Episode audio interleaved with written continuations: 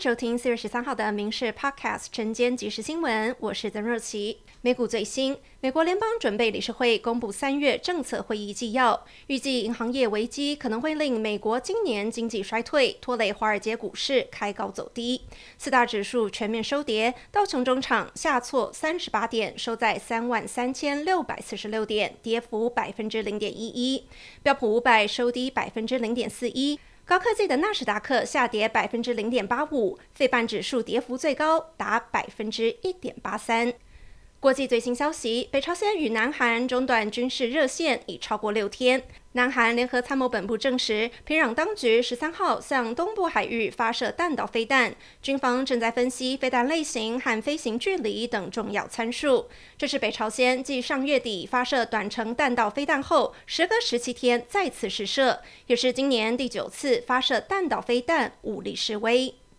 美国民调机构皮尤研究中心公布最新民调，百分之八十三美国民众对中国抱持负面看法，持非常负面看法的达百分之四十四，而把中国当美国敌人的则达近四成，较去年大幅增加十三个百分点。另外，对台海紧张情势的担忧也相对增高，有百分之四十七受访者认为非常严峻，比两年前大幅上升十九个百分点。约有八成的人认为中国无助世界和平稳定。据移民署统计，截至去年为止，我国失联移工已有八万三百三十一人，其中家庭看护移工就达三万两千一百八十七人，甚至还传出移工一下机就失联，导致部分看护家庭被迫离职照顾。依现行就业服务法规定，家庭看护移工失联后要等待三个月才能递补。立法院社会福利及卫生环境委员会昨天有共识，把看护移工递补期下修至一个月，最快下周完成三读。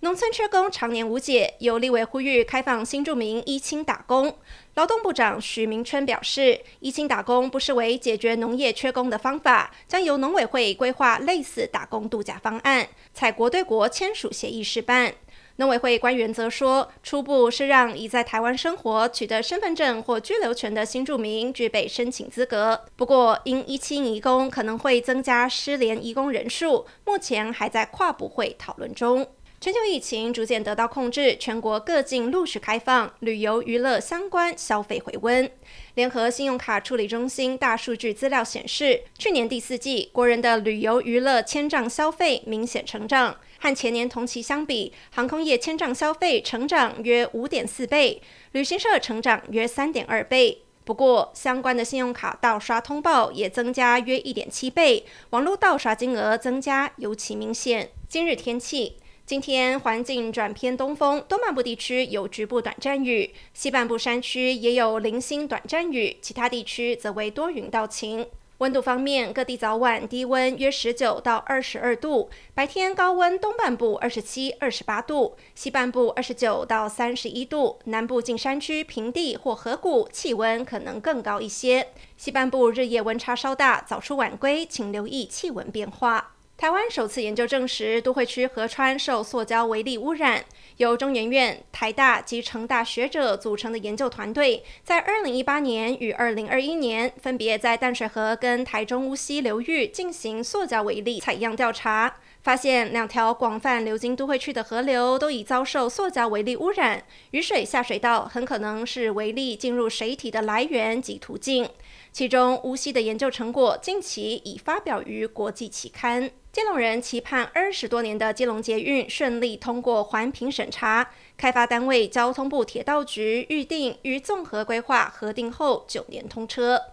基隆捷运路线从八堵站至南港站，全长十六点零五公里，沿线共十三座车站。环评大会上，环委要求加强施工期间施工区的路杀动物监测后，同意环评过关。拉拉山国家森林游乐区的巨木群是爱山民众喜爱造访的对象。农委会林务局委托嘉义大学研究团队调查，发现园区内二十四棵大型巨木，其中有七棵超过千岁。不过，原本认为年龄最大的两千八百年五号巨木，实际测量树龄仅八百四十八年，年龄大缩水。而目前巨木树林最大者是二十四号，由四株红块合并的巨木树林为一千四百九十五年。以上新闻由民事新闻部制作，感谢您的收听。更多新闻内容锁定下午五点半，民事 Podcast 晚间即时新闻。